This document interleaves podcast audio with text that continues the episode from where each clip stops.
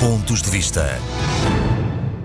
Eu gostava, em primeiro lugar, de saudar os ouvintes da RDP Internacional e trazia hoje aqui à reflexão e à discussão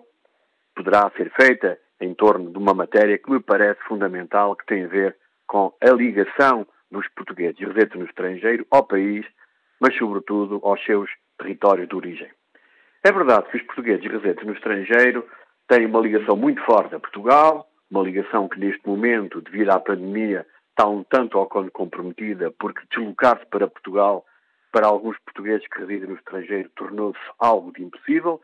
e neste momento estamos mesmo na Assembleia da República a discutir e a tentar intervir junto do Governo para repatriar alguns portugueses que precisam, de forma excepcional, vir ao nosso país, mas independentemente disso, esta é uma relação forte e, como sabe, os portugueses, no seu todo, mas também aqueles que residem no estrangeiro, têm uma ligação forte ao seu país de origem, uma identidade nacional muito forte, eu diria uma identidade nacional super forte, permitam-me esta expressão,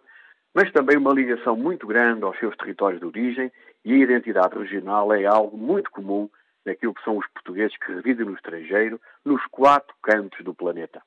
E não é por acaso que, ao longo da história da imigração, os portugueses que residem no estrangeiro privilegiaram sempre na relação com, com Portugal e, muito particularmente, no investimento que têm feito para o desenvolvimento dos seus territórios de origem, a ligação à sua terra natal, à sua freguesia e, por vezes, aos lugares mais recônditos do nosso Portugal. E é por isso que esta ligação aos territórios parece-me, num ano em que vão ter lugar as eleições autárquicas, fundamental. Nós vivemos momentos difíceis, a pandemia tem consequências várias, mas com reflexos muito grandes na economia e para algumas regiões de Portugal a situação para no pós-pandemia não será fácil. E se o papel dos imigrantes para o investimento nestes territórios tem sido decisivo, ele vai se tornar primordial nos tempos que aí vêm para retomar, como é evidente, o desenvolvimento e tentar que alguns territórios consigam superar os momentos difíceis que aí vêm. E é por isso que num ano em que temos eleições autárquicas, num ano em que se discutem, para além de candidatos, discutem-se projetos. Discutem-se também projetos que têm a ver com os territórios em que os agentes políticos vão ser eleitos, seja a nível conselho, seja a nível de freguesia. E a mim parece-me que não me parece normal nem correto que se faça uma discussão política em torno destes territórios sem falar daquilo que é o papel dos portugueses residentes no estrangeiro nesses mesmos territórios. É preciso perceber que nós temos conselhos em Portugal que ao longo das últimas décadas, sem o apoio, sem o investimento dos seus naturais que residem no estrangeiro, não teriam os níveis de desenvolvimento que hoje têm. Em alguns conselhos, a atividade económica desses conselhos ela vive muito em torno daquilo que é o papel dos imigrantes portugueses. E por isso não parece correto, não parece normal, não parece favorecer os próprios territórios, neste momento em que já se falam de candidatos e começam-se a discutir projetos políticos no plano autárquico, não sejam incluídas as preocupações dos portugueses residentes no estrangeiro oriundos destes conselhos e tentar, como é evidente, potenciar a relação e o investimento dos imigrantes portugueses nos seus territórios de origem, que muitas vezes são confrontados com uma burocracia acima da média, porque todos sabem as dificuldades que temos e que têm muitas vezes no contato com as administrações locais, para não falar das nacionais, e por isso é fundamental que a política das comunidades, ao nível das regiões, dos conselhos e dos distritos, seja discutido neste momento de campanha eleitoral. Eu defendo, mediante um conjunto de condições, a participação dos portugueses no estrangeiro também nas eleições para autarquias locais, matéria, como sabemos, muito difícil, porque há muita gente que se opõe a essa participação. Mas também é verdade que os conselhos devem desenvolver ações no sentido de integrar a participação dos portugueses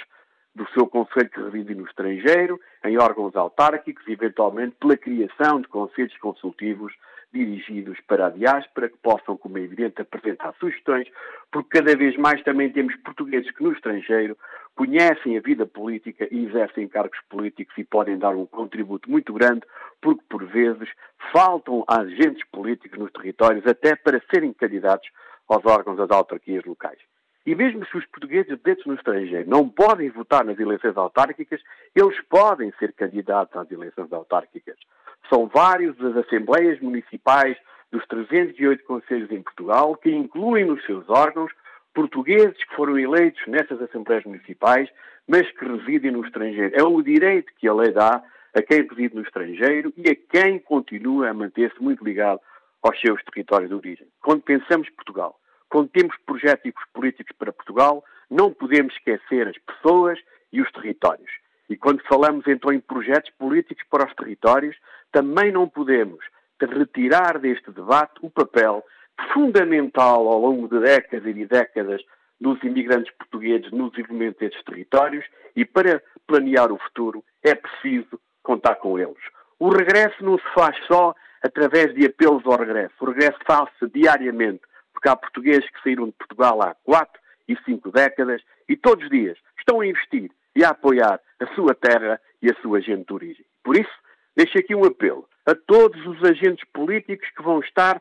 no debate autárquico que se começa a instalar em Portugal. Não esqueçam que Portugal é um país repartido pelo mundo, mas os seus conselhos, os seus territórios também estão repartidos pelo mundo. E quando sabemos os níveis de desertificação que conhecem alguns dos nossos territórios de baixa densidade, eu acho que contar com aqueles que nasceram nestes territórios e que vivem no estrangeiro será mais valia para todos, para esses conselhos, e se é uma mais-valia para esses conselhos, será mais uma valia para Portugal. Saibamos aproveitar o potencial das comunidades portuguesas para o desenvolvimento das nossas terras, das nossas regiões, do nosso país. Pontos de vista.